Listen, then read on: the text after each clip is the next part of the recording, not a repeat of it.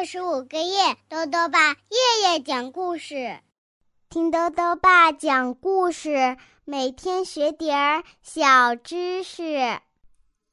亲爱的各位小围兜，又到了豆豆爸讲故事的时间了。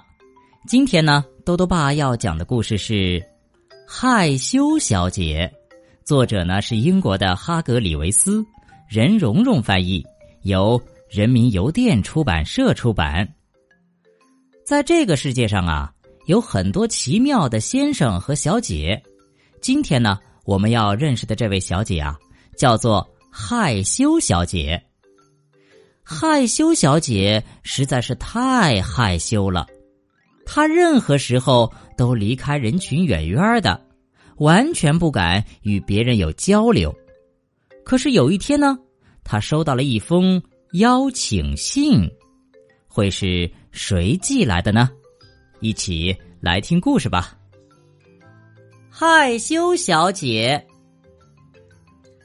害羞小姐就是克制不住，克制不住害羞，她非常特别、极度的害羞，害羞让她很受伤，这就是人们所说的害羞的要命，任何时候。任何人对他说任何话，他都会满脸通红，像个红萝卜。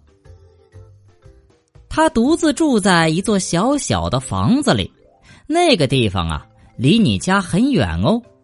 事实上，他离所有人都很远。那座小房子叫做顶针小屋。害羞小姐太害羞了。他都没有勇气走出小屋，他从不出去购物，一想到走进商店买东西，他就害怕的不得了。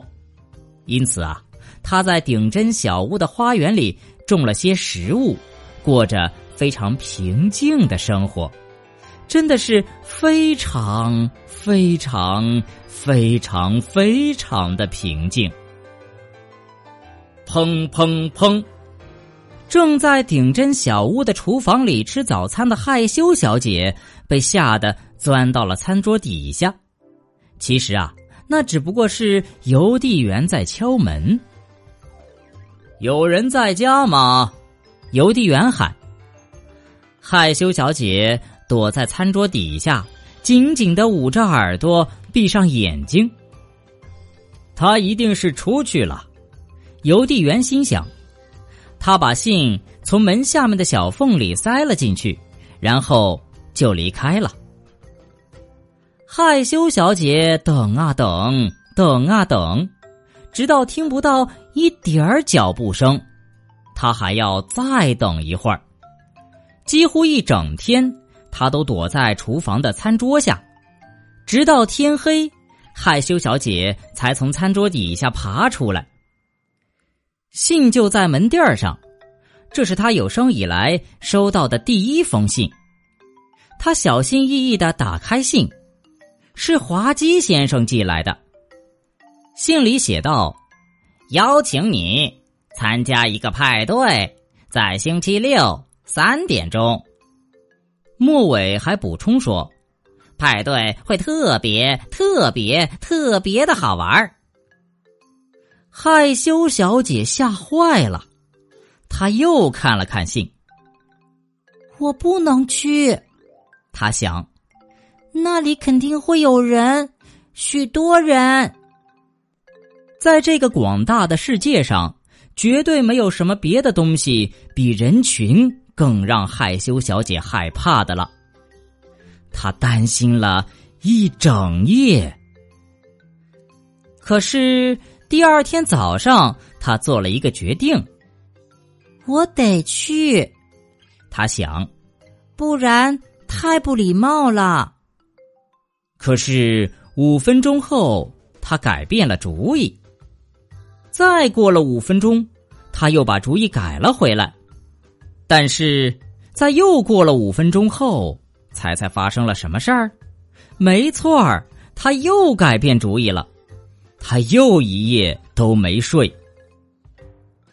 第二天是星期五，在这一天，害羞小姐的主意变了一百四十四次，一天里就是有这么多个五分钟啊！他要去参加派对，他不去参加派对，他要去参加派对，他不去，他要去，他不去。哦，好漫长的一天啊！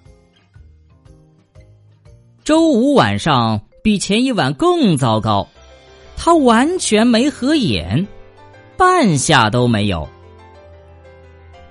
星期六的早上到了，又过去了；午餐时间到了，也过去了。害羞小姐什么都没吃。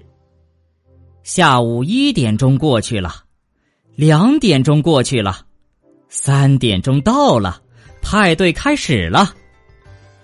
时间一分一秒的流走了。可怜的害羞小姐并没有去参加派对，她始终做不了决定，就只能眼巴巴的坐在那里。